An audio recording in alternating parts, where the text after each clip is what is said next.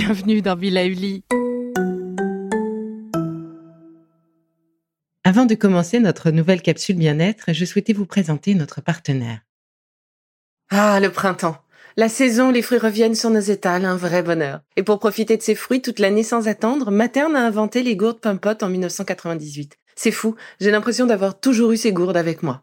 Et pour profiter partout de ces gourdes fruitées, savoureuses, préférez la version sans sucre ajouté. Le format nomade en fait un compagnon incontournable du goûter de nos enfants, petits et grands. Plutôt indispensable d'ailleurs, quand l'on sait que d'après une enquête du Credoc menée en 2019, 69% des jeunes de 3 à 17 ans ne consomment pas assez de fruits et légumes et ont en revanche un goûter bien trop sucré.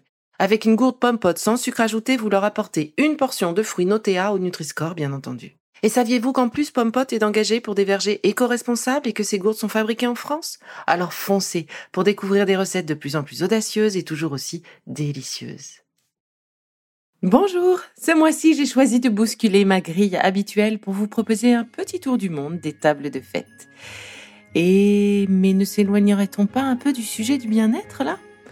Eh bien non, en tout cas pas pour moi. L'équilibre et l'alimentation sont indissociables du plaisir culinaire. Et tout cela réuni, eh bien c'est une bonne partie de notre bien-être que nous travaillons. Et partir à la découverte de toutes ces habitudes de fête est pour moi un vrai bonheur que j'espère arriver à vous partager. Rassurez-vous, s'occuper de soi, c'est aussi se donner les moyens de, disons, gérer ses excès.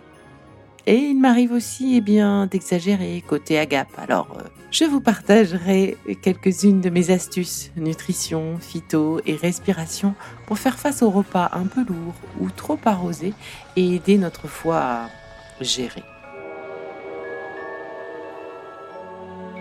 Mais pour l'heure, notre train s'arrête en Allemagne où la période de Noël est très importante aussi et très riche de personnages. Car aux côtés du Père Noël, on retrouve aussi, eh bien, le Saint Nicolas et le Père Fouettard. Ainsi, en Allemagne, le 6 décembre est le deuxième jour le plus important de la saison, après le 24 évidemment. La veille au soir, les enfants laissent leurs chaussures devant la porte d'entrée, et pendant la nuit, Saint Nicolas, ou Niklaus, en allemand, les remplit de bonbons, de fruits et de petits cadeaux.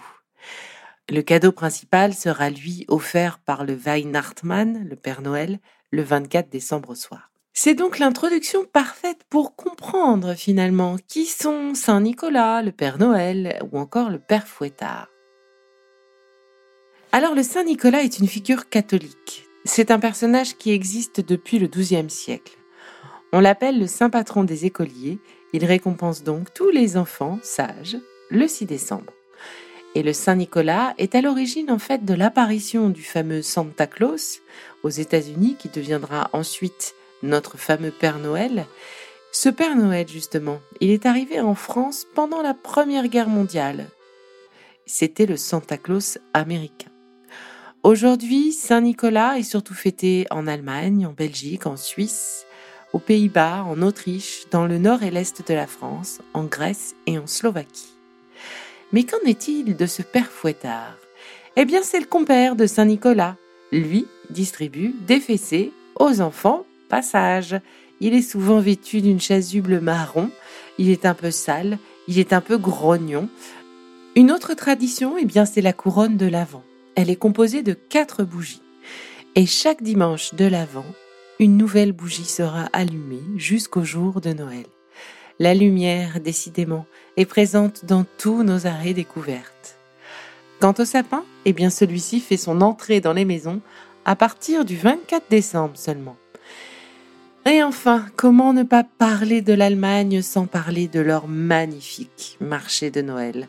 C'est le moment idéal, l'endroit idéal pour déguster un bon verre de vin chaud et une des délicieuses spécialités locales.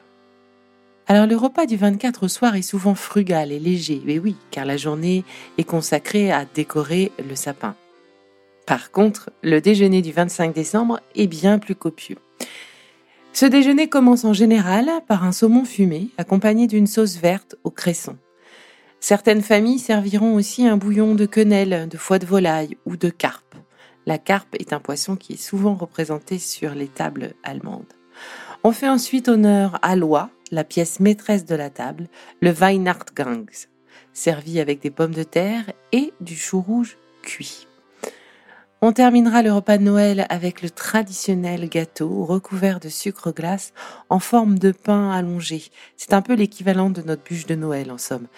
Ce gâteau s'appelle le Stollen. Il est accompagné également de petits sablés, de spéculoos et autres boules de pâte d'amande, le marzipan.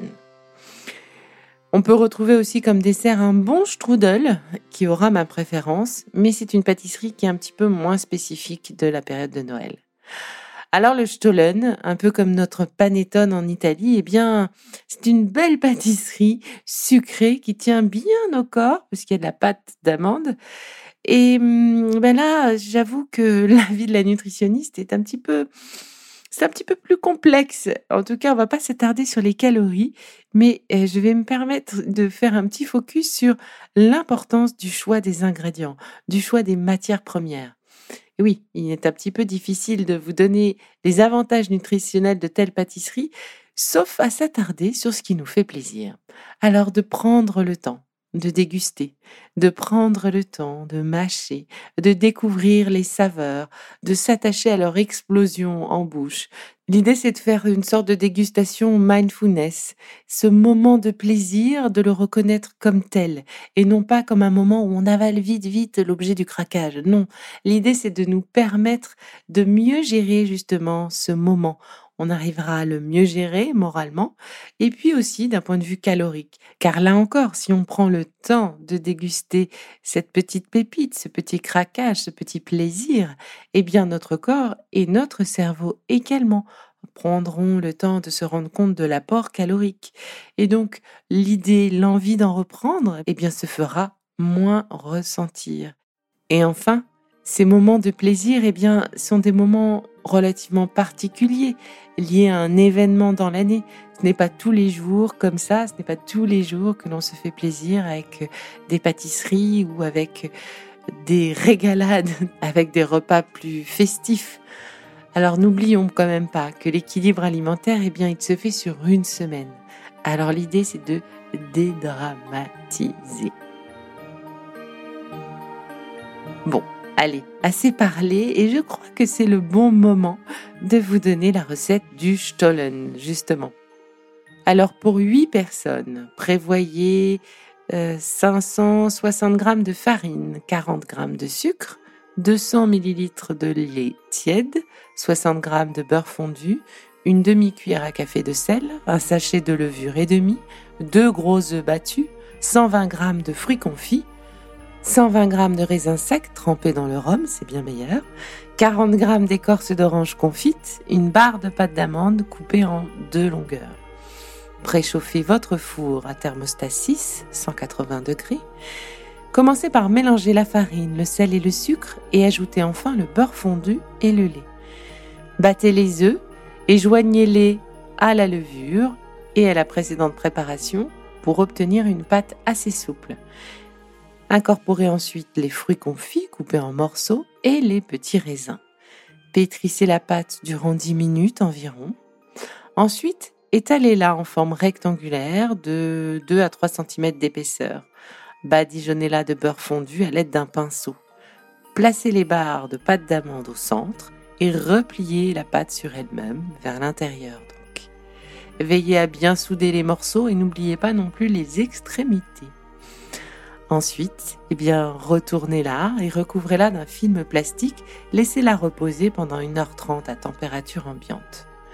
Vous pourrez ensuite enfourner ce magnifique Stollen pendant environ 45 minutes. Surveillez que ce dernier devienne bien doré et puis ben, sortez-le, laissez-le refroidir et saupoudrez-le d'un peu de sucre glace. Et voilà, c'est fini pour aujourd'hui.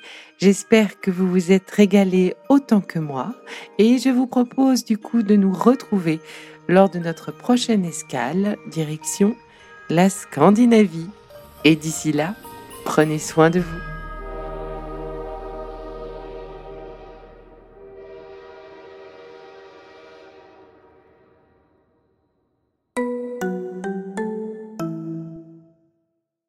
Si ce que je fais vous plaît, continuez de le noter et abonnez-vous pour ne louper aucun de mes futurs programmes.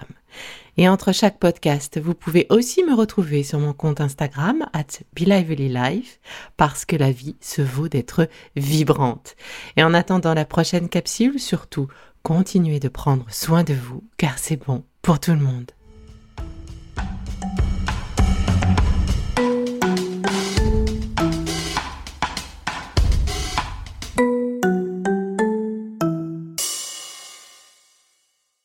Le contenu que vous venez d'écouter n'est pas un dispositif médical et ne peut pas se substituer à l'avis d'un médecin basé sur votre situation personnelle. En cas de doute, consultez votre médecin.